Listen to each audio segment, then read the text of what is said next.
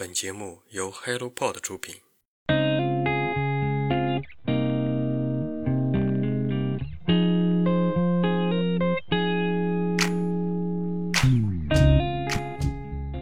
Hello，大家好，欢迎收听《人间观察》，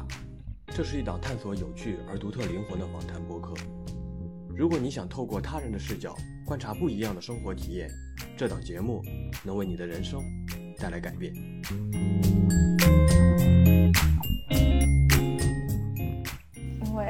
整个社会环境就是这个样子，我自己在这个社会中，我其实也不太敢去这么站出来发声。要我诚实的说的话，因为就说一个比较贴近的例子吧，我在社社团同学里面，就是那种社团的大家公开的讨论论坛里面，就是男同学直接会出来说不喜欢上野，就不喜欢上野千鹤子。大家讨论女性话题的时候，只有男性同学在发言，然后在。在说很多根本不着边的关系，然后女性朋友们都不不太敢跟他们争论的那种环境，就是我真的遇到过这种情况，就特别绝望。就是至少我是外国人，所以我不用说特意融融入，我我也有这个条件，不用必须融入我，你都能在这儿好好的生活。但是我就特别心疼看到他们其实也在挣扎，然后。但是也想要为自己发声的同时，又很无力的一种想要改变这个社会的那种努力，然后我很很想为他们 支援。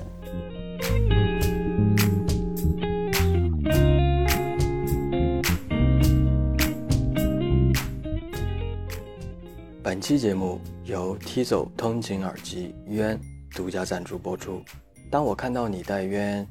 就知道你也在听播客。Tizo 的渊让你在通勤路上听得清、听得好、听得久。评论区里我们也会抽取两位朋友免费获得这款耳机，所以赶快来留言吧。Hello，大家好，欢迎来到《人间观察》。本期《海外女生历险记》系列节目，我们邀请到了在日本的 Sunshine。下面我们来请 Sunshine 来和大家打一个招呼吧。好，大家好，我是 Sunshine，我现在在呃日本的东京南端的一个呃叫 前前叶县前叶县的最南端的一个离海走路十分钟的地方生活着。然后我来日本现在是第四年了，然后现在是在东京大学建筑系本科大四学生在读。嗯，然后我自己有一个播客叫做非日常 Spark，然后里面是一些一些很混乱的，我都不知道在什么在录的什么东西，就是录着自己自嗨的东西。如果大家有兴趣的话，也可以去看。好，就这样。嗯，我我有听过哎，那个播客，你当时给我推荐的时候，尤其是我听了那一期，就是呃你要把呃那个头发剃掉之后的那个当时那个经历，我感觉呃非常让我怎么说呢？虽然我也在日本待过，待过四年嘛，我是一三年的四月二号去的，二零一七年的三月三十号回到国内，回到青岛嘛。虽然也待了四年，你记得好清楚。哎，对对啊，因为毕竟离开了离开了国内嘛，然后记得比较清楚。嗯嗯，当时你说过一个就是，呃，剃掉短发之后和。呃，研究室的一些朋友，然后进行沟通交流的时候，发现他们可能没有太多的这种，呃，surprise 这种感觉啊，这种很奇怪的这种，就是或者一些不一样的这种变化。然后我当时听了之后，我也感到特别的，呃，特别的好奇。如果让国内的话，我觉得大家可能都会说，哇哦，哇哦，你你的发型不一样了，你为什么要剃掉了？你发生了什么？肯定会有这样的吧，对吧？我当时如果是我的话，我也可能会用，呃，可能会问。然后如果我有朋友是，呃，就是这样的话，然后但是我感觉日本人的话却完全没有这样的一个，嗯，怎么说？出乎和我预想不一样的不一样的这种这种反应，这种表现。嗯，我当时听你的这个节目的时候，我就感觉哇，原来哪怕我待了四年，还在日本待了四年，但是还有很多很多的东西，发现还是。双方之间还是不一样的一些一些感觉吧。嗯嗯，我不知道是文化文化之间的，还是说它跟这个文化跟民族是没有关系，而是一些个人之间的或者一些其他方面的一些差异。嗯，嗯，我觉得是呃，文化是肯定有关系的，因为我在日本，我的呃中国留学生的朋友们，他们见到我剃头发都是哈，你怎么这种反应非常大那种感觉，然后我你你经历了什么？但是对吧对吧对吧的朋友们就呃没什么反应，我觉得是这样子的原因是，我觉得大家呃。会就是，特别是在东京，呃，一个这样多元、特别多元化大都市，其实大家对很多，特别是外外国人、外国人的那些特别奇特的一些自我主张，的其实呃看见怪不怪的。但是虽然我是他们的朋友，然后虽然我跟他们关系也很好，但是他们首先可能会有一个，呃，就是看到我这个变化，首先会想，哎呀，这个是不是能提及的事情，就会开始。顾虑很多事情，就是顾虑我问这个事情会不会伤到你，就是呃，你知道日本的大家表面上都是关系特别好的，然后呃会尽量维护那个呃，就是不要不要去互相碰撞一些什么东西，就是有非常圆滑的交流。他我我觉得我的朋友们都是因为这个样子，所以大家最开始可能他们非常惊讶，但是他们都是在心里惊讶，然后表面上就是丝毫。完全没有波澜的，然后仿佛我没有剃头一样，然后他们可能会稍微睁大一下眼睛，然后再就回到平平时的那个。对对 对，我看到你这个表情，我看你这个表情，太搞笑了，马斯。嗯，朋友们可能 不知道，我们是在用腾讯会议视频来在聊，然后当他说到那个桑莎说到他这个这个日本人的这个。这个情况的时候，我我我好像茅塞顿开，我就对对对，因为我发现啊，其实日本人就是那种，呃，不要给大家好像添麻烦的这种，没有啊，哭是吧？卡克奈有你，对吧？就是他可能觉得，如果像中国人的话，中国人的话遇到一些不一样的事情的话，他直接会面部表情直接可能说说出来，大大咧咧的这种，有点像，我感觉现在可能像西方人，像欧美人这种。虽然大家都是亚洲圈，但是我感觉中国人这边的性格更加的这种直来直去。但日本人的话，可能会感觉，如果我说出来的话和平时不一样的话，会不会给别人造成负担啊？然后就就不会说，就好像当这个事没发生一样，顶多眼睛跳一跳，是吧？瞳孔大一大，是不是这种？所以当时你说这个这个这个情况的时候，这个解答的时候，我感觉哇，对对对，可能他们也很非常的吃惊，但是。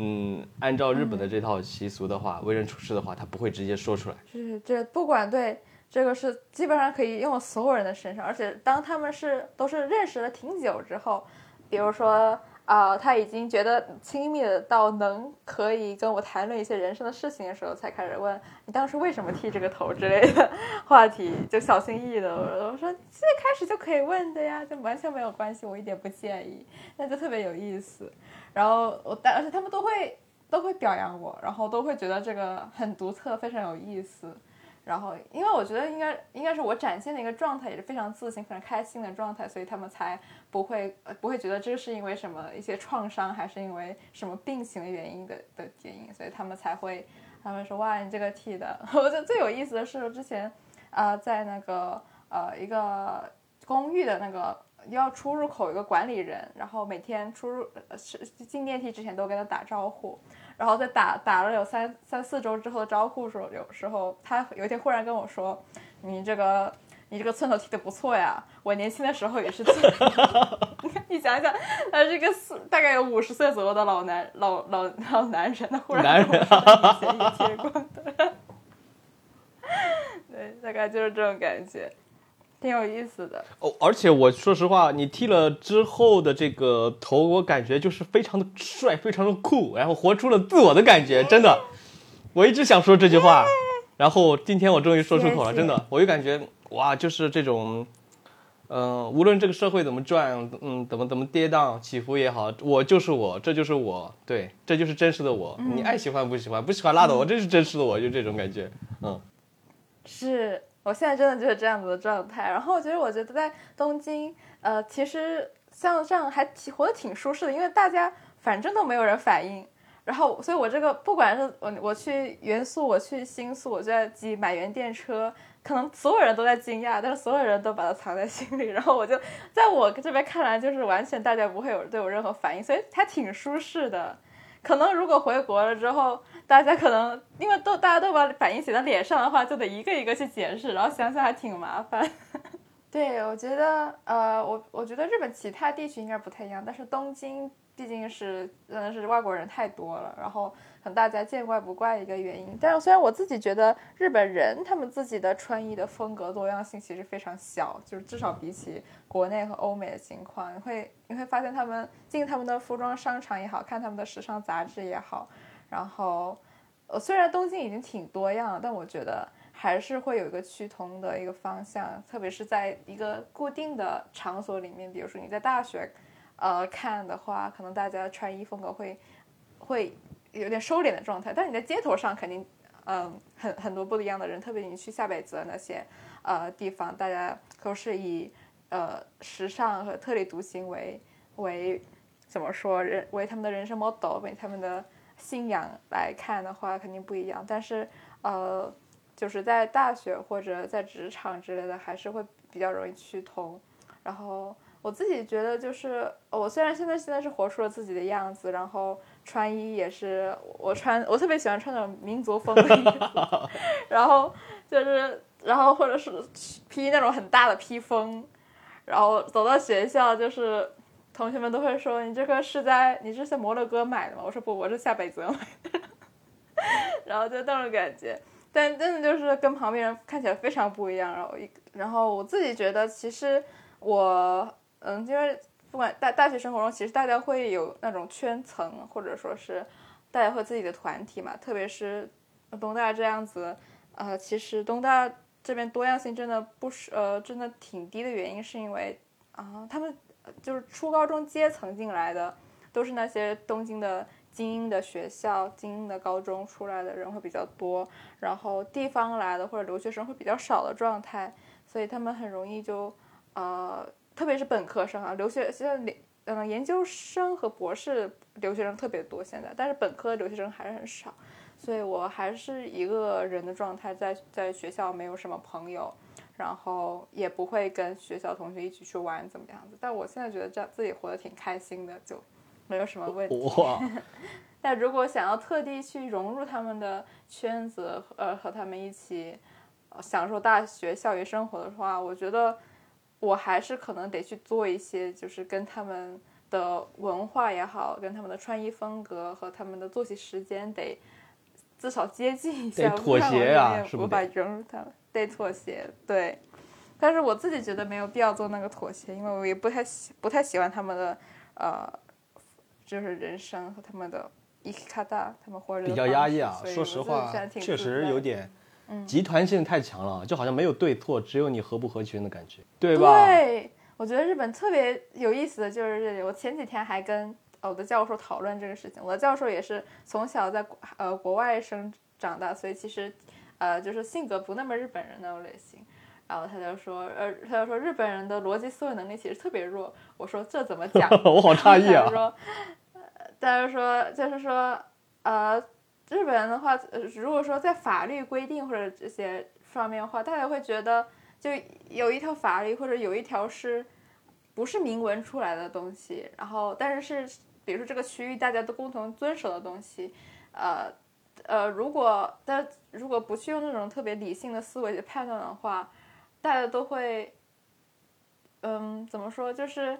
呃，如果大家都遵守的话，然后。他们日本人可能会去去，就是啊，那他可能有自己他的理由，就不去细想他为什么是这个样子，就相当于是一种集团性吧，就大家都做，所以他肯定有他对的理由，然后就不会去细想他的逻辑上，或者说他在最就是以法律的视角来判断他这个事情到底合不合理，就是别人都做了，那我就这么做了那种感觉。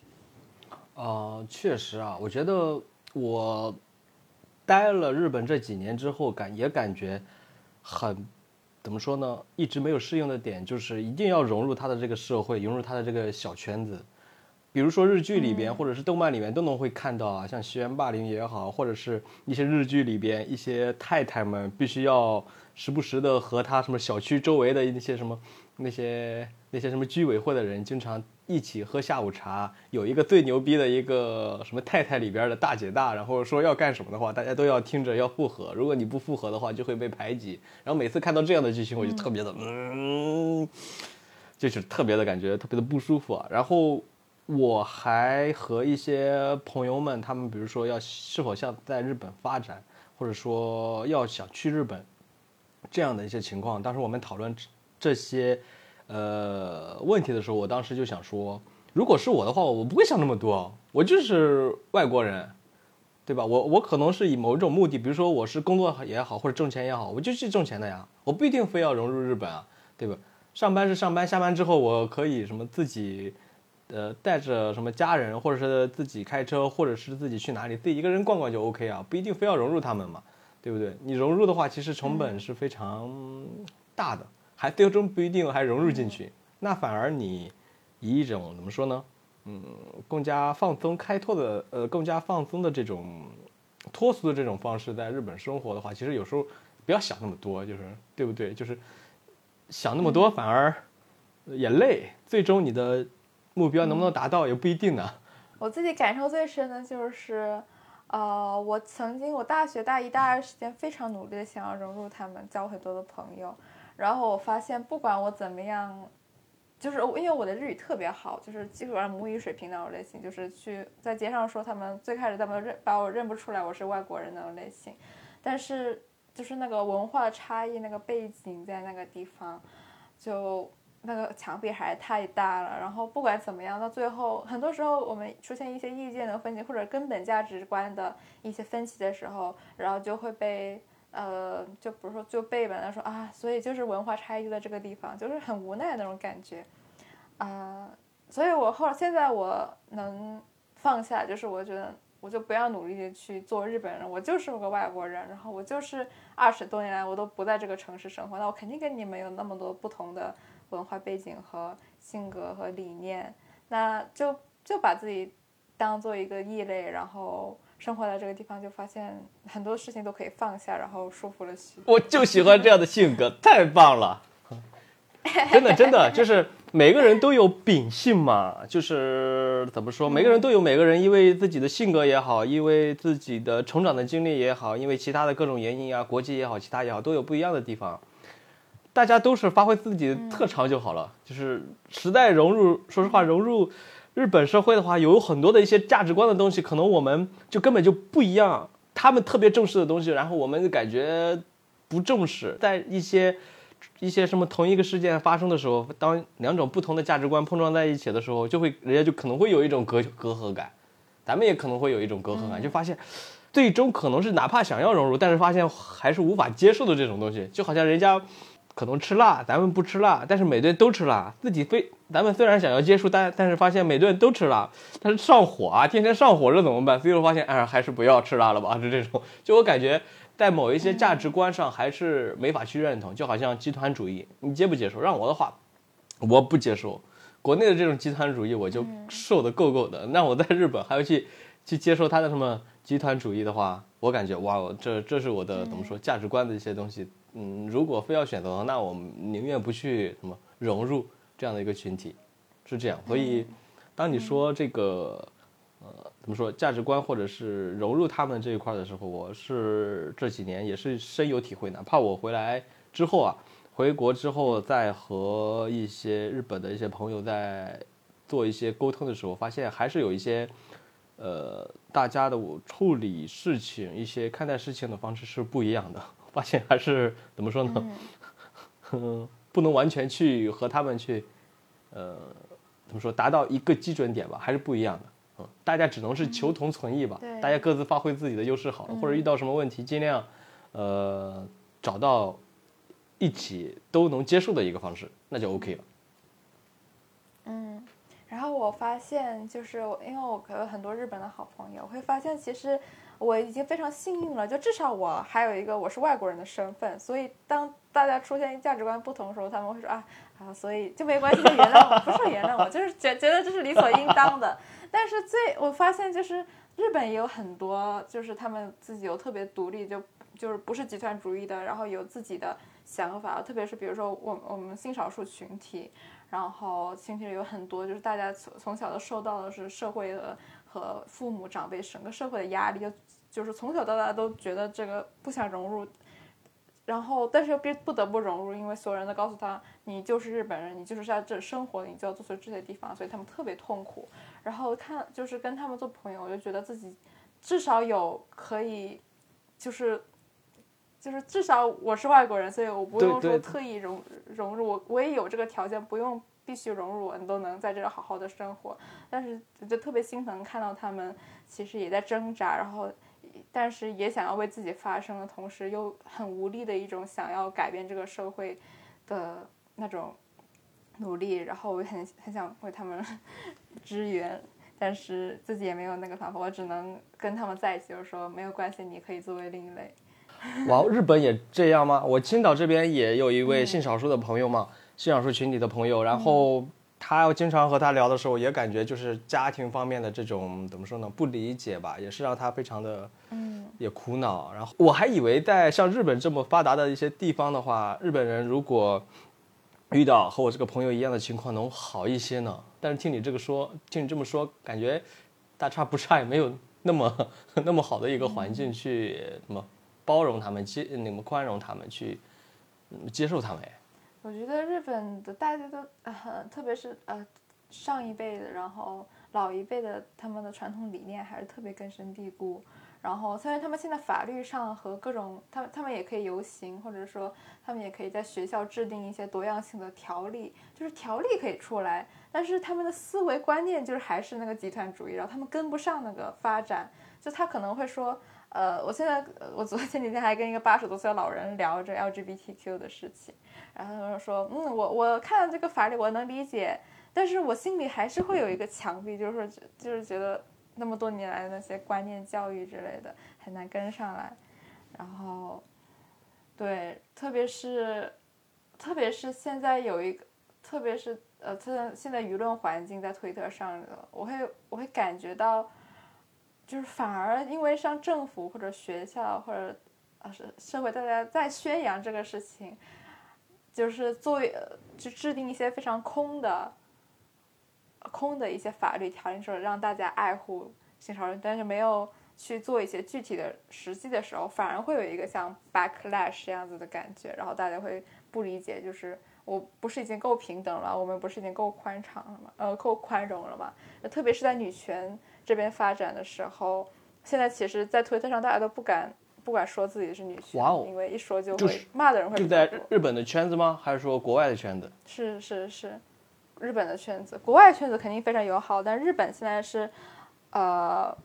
哪怕是在现实生活中，就网络上更是，但现实生活中也是，你都不敢称自己的女权。我很多女性的朋友，她们看到很多不不合理的事情，或者是不敢说，因为，呃，会出来反对的男性会更多，然后大家会觉得，不是已经够平等了吗？都已经有那么多条例和那么多法律保护了，还有那些生育政策。你们怎么还在这说，就是会出现这种情况？哇哦，出乎我的意料意料！我想感觉国内这个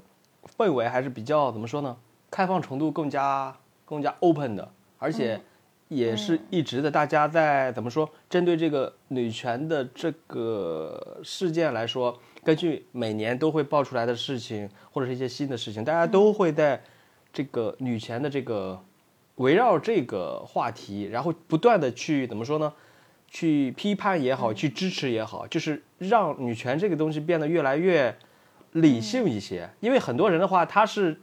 就是带大家都带着不同的目的去支持也好，反对也好。有些事儿就好像说什么会有这么大反转啊，还有没有些人是支持女权，但是发现却支通过这个女权去谋利啊，是这种东西。然后这种事多了之后，反感觉大家慢慢慢的会越来越理性的去看待它，本身就是一个怎么说，是以这个。为代表的是一种社会的弱势群体的一个一个什么发生，然后如果嗯女权主义这个行动在国内如果变得越来越向上，变得越理性的话，它其实会带动其他弱势群体，像孩子啊，像老人啊，或者是让一一些什么残疾人啊这样的一些越来越的多的群体，像女权主义一样，会女性主义一样去怎么说走一个更加宽容的、更加理性的。呃，一个这样的一个道路，一个多元化的道路。我觉得，刚才通过你刚才说的，我发现怎么国内的这个吧，这个现状还是比日本能好一些呢？会觉得国内的舆论环境会比日本的好，但是法律和他那个呃一些政策的制定就跟不没有跟对对对对对。但日本这个状态，我觉得是他们，我觉得可能是呃他们至今那么多年来对日本呃女性他们自己本身弱势群体的压抑。会更加根深蒂固，然后我会觉得国内有很多女性，她们愿意为自己发声，然后愿意站出来，然后不会啊，不会害害怕自己的一些很多就未来这些事情。但我会明显感觉到，就是啊，日本这边可能日本女性还是有那种害怕发声，然后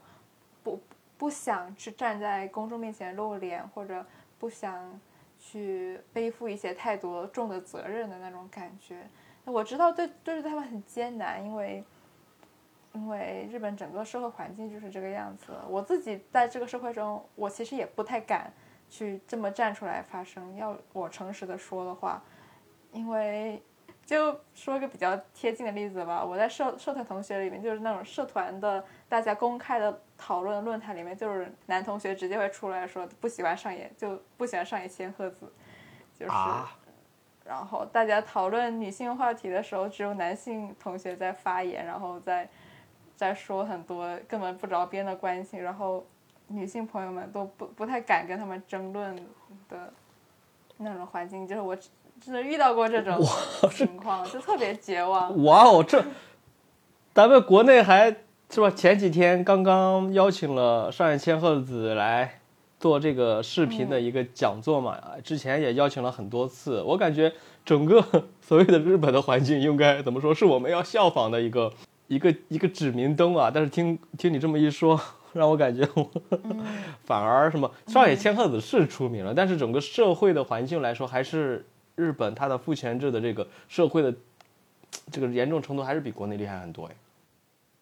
是的，他们日本父权制太根深蒂固了，然后。我我很开心上野千鹤子在国内呃有那么大影响，然后我是我是想日本要是有有这么多影响就好了，可是日本现在就是甚至会有一虽然前几年前前几年他在东大的那个演讲非常出名，但是我觉得就大家甚至会有人把他看作一种笑话，就是我能从他们的对上野千鹤子的评论来看，然后，唉。说多了都是泪，就是日本的这种情况，简单梳理一下，就是男性的话是对他还是这种传统的父权的制的这种思维还是比较根深蒂固，对吧？然后日本的女性的话，也没有国内这样敢出来怎么站出来发话的这种人，是吧？也少，这样反而就感觉少。呃，上海千鹤子。也就在怎么说，在国内可能是有一些，在他的圈子内，或者是有一定的一些知名度，并且在国外，或者是在中国的话，就是墙那么墙内开花墙外香的这种局面嘛，是这样的一个情况吗？是的，我理解是这个样子。然后像呃国日本的女权研究虽然也挺多，然后有塞尔千鹤子带领的。呃，也不只是带领，还有很多同时同年代的一些很有名的，然后他们甚至有他们自己的纪录片，也有。但是我觉得还是很多是那种圈内，就是很难往外扩展。我觉得更多是需要一些更多的一些社会活动之类的也好。但是我觉得现在只要有女权主义这个名字这个标签贴在那个地方，我觉得很多。人就开始呃就开始头疼，然后不想去管这些事情。就我的生活已经够够够够够多了，为什么管这些事情的一些感觉？嗯，我觉得还有就是日本的性教育做的真烂，是我自己的感觉啊。但他们他们初初高中，虽然说大呃，我觉得。在我看来，我觉得很多很多人会觉得中国国内呃对那些东西一点就是全全部封闭的状态会比日本更烂嘛。但我会觉得像日本他们是属于在课上会不会不会把这些东西明面来说，但是他们在市场上和他们店面上流通了大量的黄色材料，对吧？对对对，我会自我自我理解，这个是会比国内 装的还烂的状态，因为这就代表他们那些孩子们会，呃，会就是从小接触的那个材料全是那些被呃就父权制统治和被资本主义社会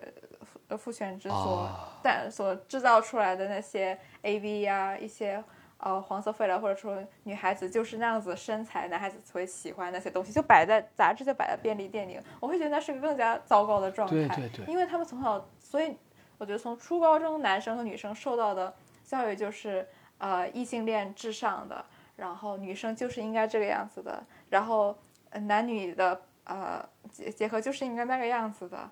所以他，所以。然后，呃，他们也没有在学校做很多就是防御措施那些教育，或者说，呃，性平等的呀，然后这些性行为的一些正确的教育，我觉得这跟现在这个局面有一一定联系吧。我觉得你要是这样子，还不如就全封闭了算了。我自己觉得，我我我还挺开心的，我至少没有从小就没有接触到那些。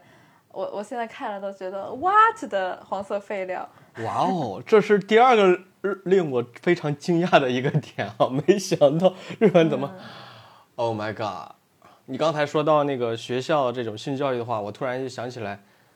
嗯，就是日本，比如国内现在很多流行日本的这个校服嘛，是 J.K. 啊，对吧？是这种。我当时就想，为什么女生一定要穿裙子吗？为什么一定是裙子呢？她穿裤子不行吗？是这种。我当时就一直在想，我又搞不明白。这样的话也是，我从侧面也在固化一个所谓的女性的形象跟男性的形象。嗯，我又我就接受不了了这种。如果国内当时几年前好像有一段时间在讨论国内的校服要不要改什么样，但是我的第一个感觉就是，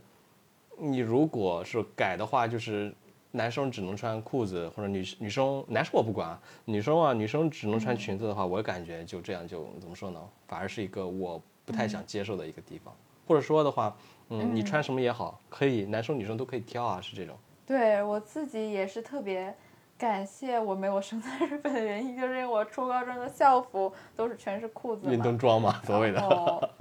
是是的。因为我自己的，我从小就觉得我自己不是个女生，然后我应该是我也不是男生，所以我现在我能找到我自己的身份认同是非二元，呃，但是我小时候不知道，然后我从来就不穿裙子，哪怕周一升旗要穿裙子，我就穿十分钟，然后就把裙子脱下来那种感觉。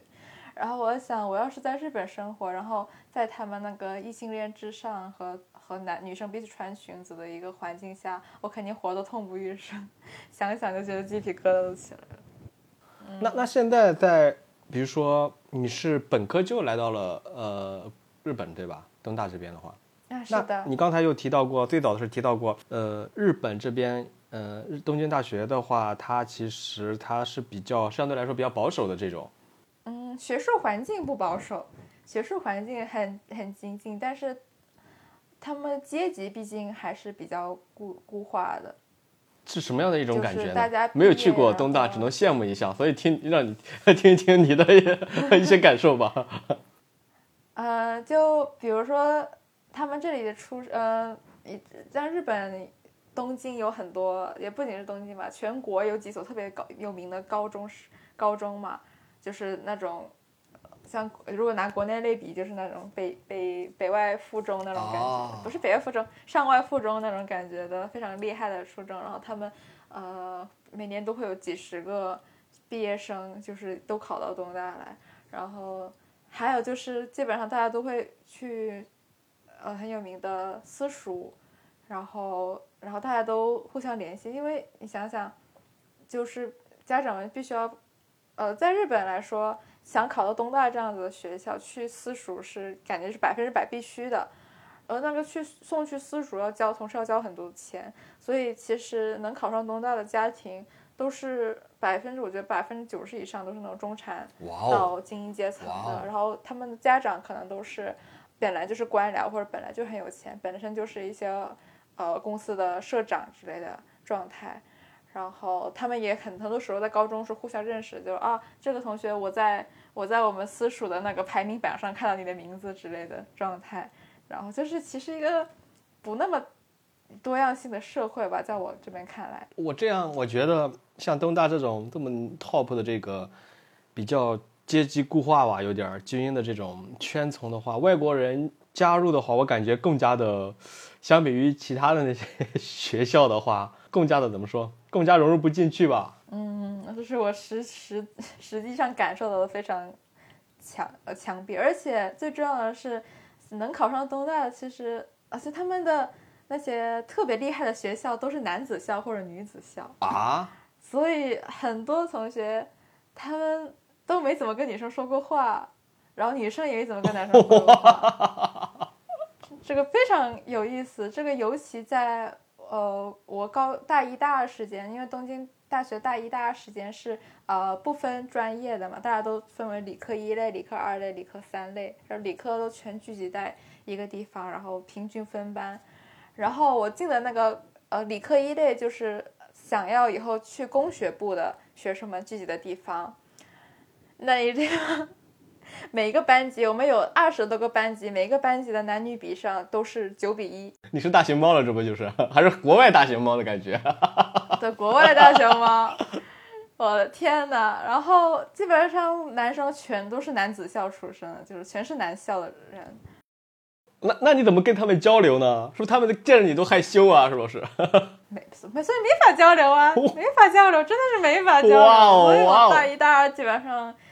因为反正也有疫情，就基本上没有跟人说过话的状态。哎呦，真的出乎我的意料哎！嗯，哇，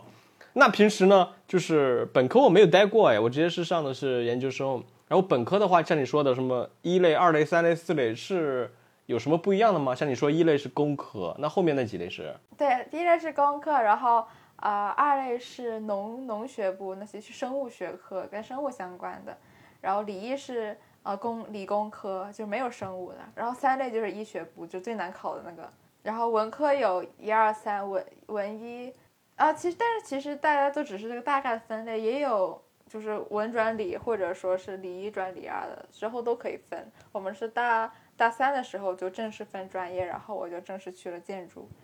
这个这个感觉。哎，当时是你怎么决定去日本啊？呃，我初高中的时候就是外国语学校的。学生，然后一直学的是日语，然后我也一直想出国，然后反正就一直学日语，那我就去日本。而且我其实很一直很喜欢日本的啊亚文化以及他们的设计和他们的建筑。然后我最开始本来是想去学设计的，但是因为啊设计学院美美术学院就学费很高嘛，私立学校，然后我还是决定去公立，然后就找了一个。就建筑嘛，设计和我工科就就融合在一起了，所以我高一的时候决定去考建筑，然后就是想想建筑能考哪些大学，就去考考看，大概这种感觉。哇哦，然后就去了金字塔的顶端东大是吧？对，我当时没想到我能考进来，很很很出乎我的意料。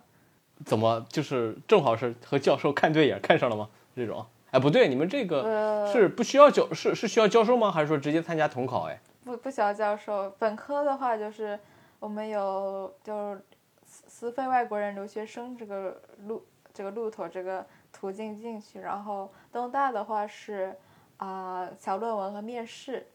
然后面试的时候会有一堆教授，但是他们都是比如说考进想去礼仪的教授都全是一样的教授，然后他们会问你一些问题。但然后在那之前有志望旅游书，大概这种感觉，就不会说像呃考研一样需要去找教授跟他们对上眼。哦，不过那个时候你的日语已经非常牛逼了，对吧？嗯，应该是。不不要谦虚嘛。嗯，好，我非常牛逼。好，祝福你，和你发型很配。哎，你你当时现在说是在呃在那个东京待了这几年之后又搬到千叶嘛？我其实看到千叶，怎么说呢？感觉乡土这种感觉也非常的爽嘛。因为当时在直播的时候也是算比较伊那卡的一些地方，然后所以看到你搬到千叶的时候，感觉脱离了日本这种这个东京的，脱离东京的这种这种什么比较有压力的这种有压抑的这种大的环境，玩到千叶的话，感觉也比较符合学建筑人的这种，专对得起你的专业啊，也对得起你的这种对生活还有对自然的这种这种感情啊，这种表达的这种。那是什么驱使你的？是的，我这个是我我的教我的研究室，我现在呃进入毕业论文的。呃，病人助人的那个，所以我暂时分到的研究室的教授，他呃在千叶这个地方有十年多的跟地区的一些共互动和啊经历，然后这个契机就是在这个我现在住着的呃这个历史有一百多年的古民家，然后他是当初我教授在一一年见到他的时候。呃，是一个非常破败的，根本住都住不进来的状态，相当于一个空屋。然后他的所有者，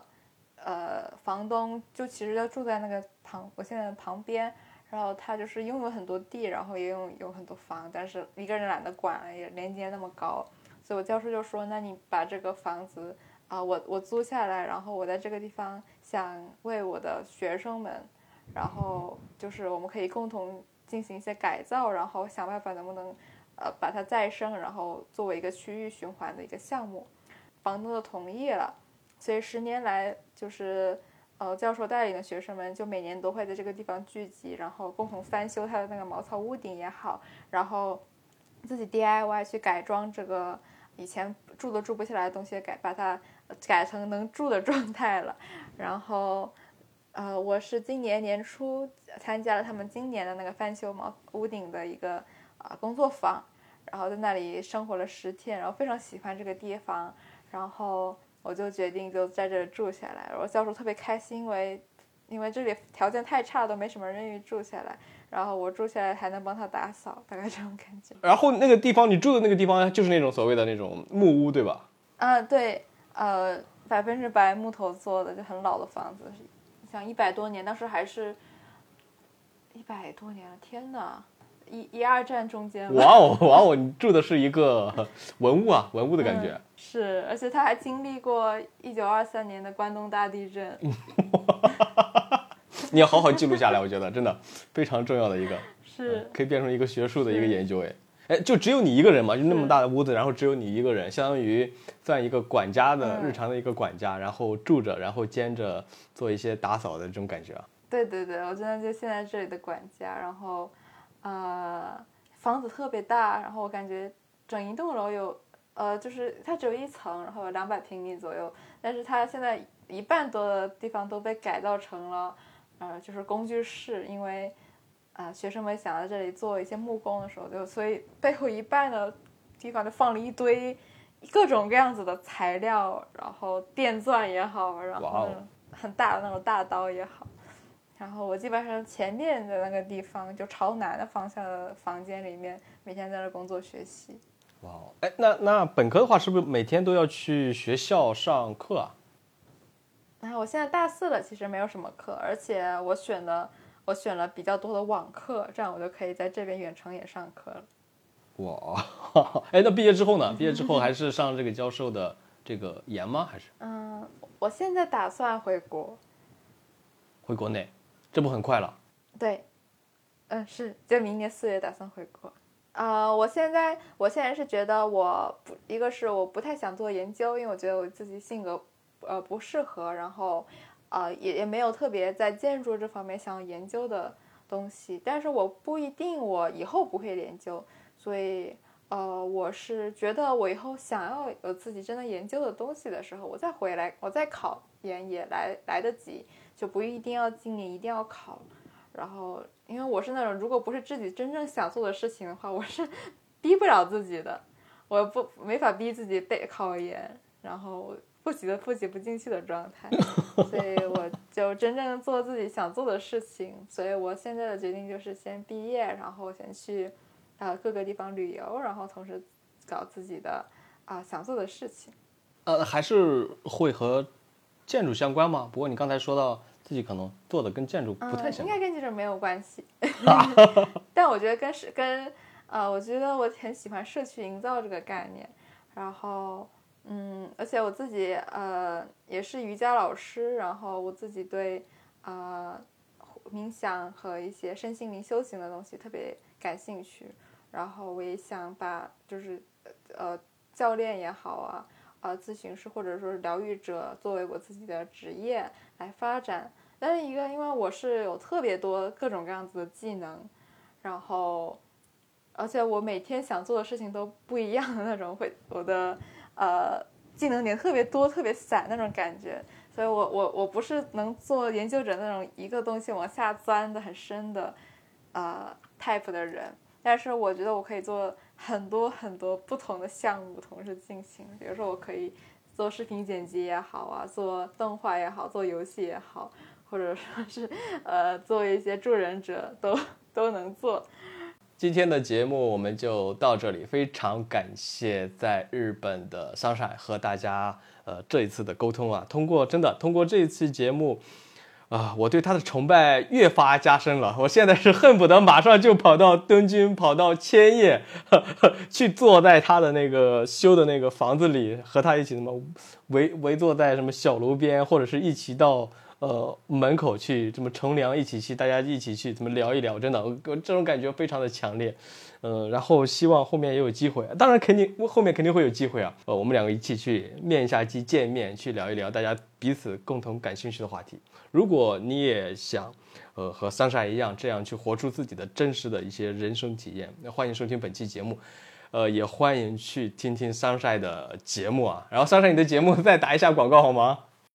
啊，好，我的节目叫做非日常 Spark，然后我到之后会在 show note 上，然后放上它的链接。然后我自己也有在啊，我自己有写 Newsletter，然后在里面记录我自己的人生轨迹。然后我自己啊，也是有瑜伽身心灵方面，我也想以后职业做这个方面，然后为更多的人提供更多生活的可能性。然后希望大家啊跟我做朋友，然后 也。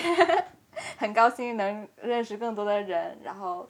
对，希望大家有兴趣的话就能来来联系我找我玩。好，我已我提前预约一个，我已经是你的朋友，我提前预约一个。好开心哦！到时候我就第一个来找。OK OK，那本期节目我们就到此为止，下期再见。嗯，好，拜拜。谢谢大家，大家拜拜。